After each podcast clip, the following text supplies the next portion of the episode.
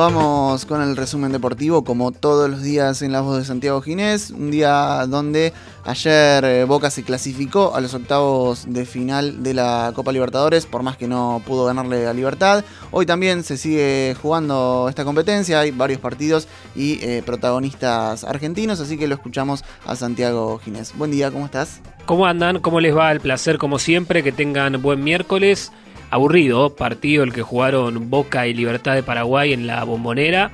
Lo mejor se vio en el primer tiempo. Allí unas buenas intervenciones del arquero Silva. Una chance de gol que no pudo concretar Franco Soldano.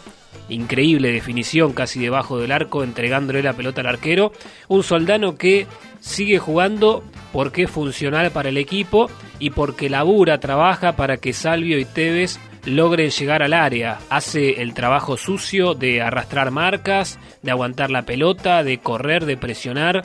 Todo ese trabajo está impecable. Le está faltando el gol, que es lo que el 9 siempre busca y lamentablemente hace mucho que Soldano no puede convertir. 0 a 0 entonces, algo también se vio en el final con el ingreso de Zárate y de Cardona, tratando de ganar el partido, Boca no lo consiguió, de todas formas Libertad fue un equipo totalmente distinto al que había jugado en Paraguay. Se vio una versión muy mejorada, por lo tanto el 0 a 0 creo que le ha quedado bien al partido. Boca clasificó a los octavos de final, 11 puntos, es el líder. Caracas de Venezuela tiene 7. Libertad con este empate también llega a 7 puntos. Independiente de Medellín en lo más bajo de la tabla ni siquiera pudo sumar empates. Boca va a cerrar justamente contra Caracas con otro empate se asegura en la bombonera la primera posición en el grupo H. Recién el jueves 22, recordemos que antes habrá eliminatorias, Argentina juega también en la bombonera. El jueves 22, 21 a 30, Boca va a recibir a Caracas. Hoy juegan Racing y River, también por esta jornada de Copa Libertadores. El equipo de la academia con Arias, Pichud, Sigali, Neri Domínguez Soto, Marcelo Díaz, Montoya, Melgarejo, Miranda, Fertoli y Reñero. El equipo de BKCS para enfrentar a Nacional de Uruguay, partido que va a ir a las 19.15. El encuentro por la pantalla de ESPN se juega este partido en Uruguay. Y River va a recibir a San Pablo con una sola modificación, el retorno de Casco que se recuperó del coronavirus en lugar de Angileri, Armani, Montiel Martínez Cuarta, Pinola Casco, Nacho Fernández, Enzo Pérez de la Cruz y el tridente ofensivo con Julián Álvarez, Borré y Suárez. River va 21 a 30, cancha de Independiente. El estadio de River se está remodelando, refaccionando. 21 a 30, insistimos, frente a San Pablo en la cancha del Rojo de Avellaneda.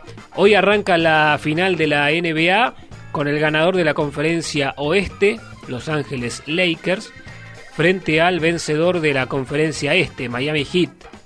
El duelo entonces que va a las 22 por ESPN, recordando que, como ha sucedido durante toda la etapa de playoff, se juega al mejor de 7 partidos. Continúa Roland Garros en esta segunda ronda con la presencia del tenis nacional.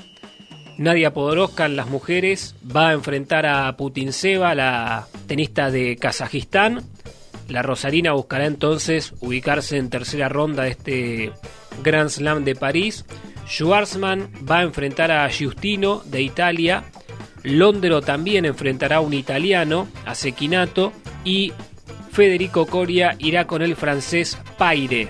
Recordemos que Pela recién va a jugar mañana, también por esta segunda ronda de torneo, enfrentará al español Carreño Busta. Esos son los duelos de los argentinos y de la Argentina que siguen en competencia en el polvo de ladrillo de París. Nos reencontramos mañana. Un placer como siempre. Que tengan buen día.